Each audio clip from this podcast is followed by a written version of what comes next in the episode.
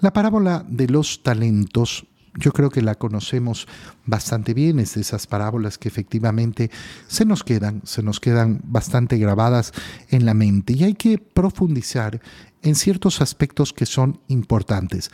La parábola de los talentos entra dentro de estas parábolas del reino de los cielos.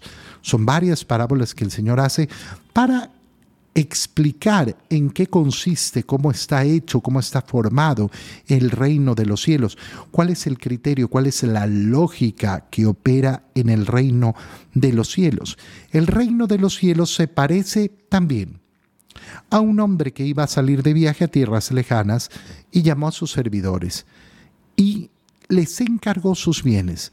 A uno le dio cinco talentos, al otro dos y a un tercero uno y aquí viene la primera parte importante, según la capacidad de cada uno.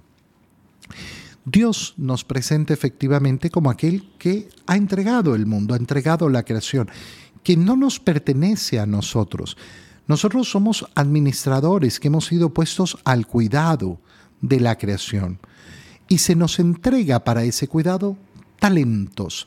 Talento es una moneda en la época de Jesús, una moneda bastante, bastante importante, bastante grande. Y se le entrega a uno entonces cinco, a otro dos, a otro uno, de acuerdo a sus capacidades. El Señor no nos va a juzgar de acuerdo a lo que no somos capaces, nos va a juzgar de acuerdo a nuestras capacidades, a mis capacidades.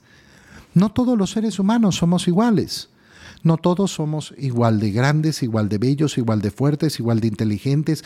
No todos tenemos los mismos atributos. No todos tenemos las mismas capacidades. Cada uno de nosotros no debe mirar con envidia las capacidades del otro.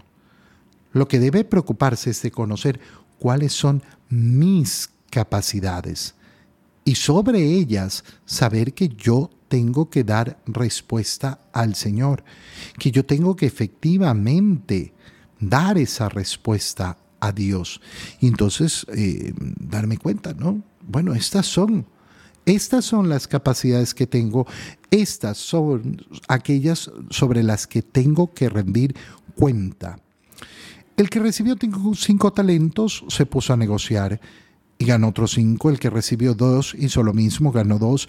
Y en cambio, el que recibió un talento hizo un hoyo en la tierra y ahí escondió el dinero de su señor.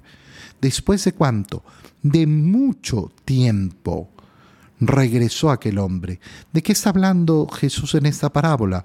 De la segunda venida de Cristo. De la segunda venida de Cristo, cuando seremos juzgados, ese juicio universal. Pero que va precedido por ese juicio particular en el momento de nuestra muerte. Se acercó el que había recibido cinco y le presentó los otros cinco. Cinco talentos me dejaste, aquí te traigo cinco más. Y aquí viene la frase más preciosa de todo lo que hemos leído hoy. Siervo bueno y fiel. Te felicito. Esta esta es la palabra que yo quiero escuchar de mi Señor. Oye, qué importante es reconocer para quién trabajamos, para quién hacemos lo que hacemos. A veces andamos tan preocupados por el reconocimiento de los hombres, por el reconocimiento de las personas. Ay, que me digan lo bien que hago las cosas, ay, que me digan, que me den aliento, que... Ah, bueno, uno necesita, ¿sí? Pero hay que desprenderse de esto. Hay que desprenderse de la necesidad del reconocimiento de los hombres. ¿Qué te van a dar? Ay, es que me hacen sentir bien, pero no te van a dar nada. Pero en cambio, escucha las palabras que te va a dirigir el Señor. Te felicito, siervo bueno y fiel. A veces nosotros decimos, me conformo con un gracias, me conformo con un gracias. Y efectivamente, ¿no? E, esa educación de agradecer los servicios que hacen las personas es tan importante. Pero yo no me conformo con un gracias del mundo. Yo me conformo con esto. con las palabras de mi Señor, siervo bueno y fiel. Como has sido fiel en lo poco, te confiaré cosas de mucho valor. Qué frase tan grande. ¿Por qué? Porque todo lo que podemos ver en este mundo, el Señor lo considera poco. Todo, todo, todo, todo, absolutamente todas las riquezas, toda la grandeza, toda la gloria, todo lo considera poco. Somos administradores de tan poco a los ojos de Dios. Ay, pero el Señor me ha dado tanta responsabilidad, tan poco, tan poco al lado de lo que nos ha prometido. Lo que nos promete es verdaderamente gigantesco. Y en cambio llega el último, ¿y qué es lo que le dice? Yo sabía que eres hombre duro, que quieres cosechar lo que no has plantado y recoger lo que no has sembrado. Sí, efectivamente. El Señor es duro. Nos exige. Y nos exige lo que nos ha dado. No nos exige lo que no podemos dar. Pero ¿de qué se llenó este hombre? De miedo. Tuve miedo, tuve miedo.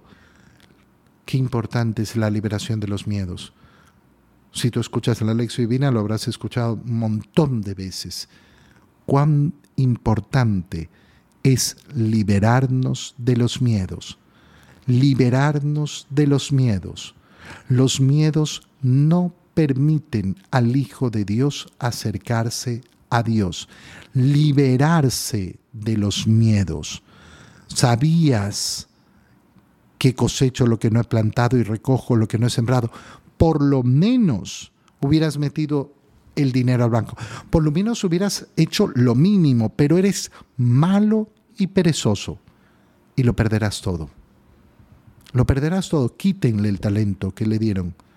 Désenlo al que tiene diez, porque el que tiene mucho aumentará mucho más.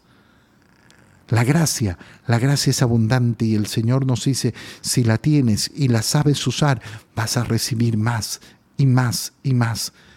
Pero ese poquito que me dieron, si yo no lo sé usar, hasta ese poco lo perderé.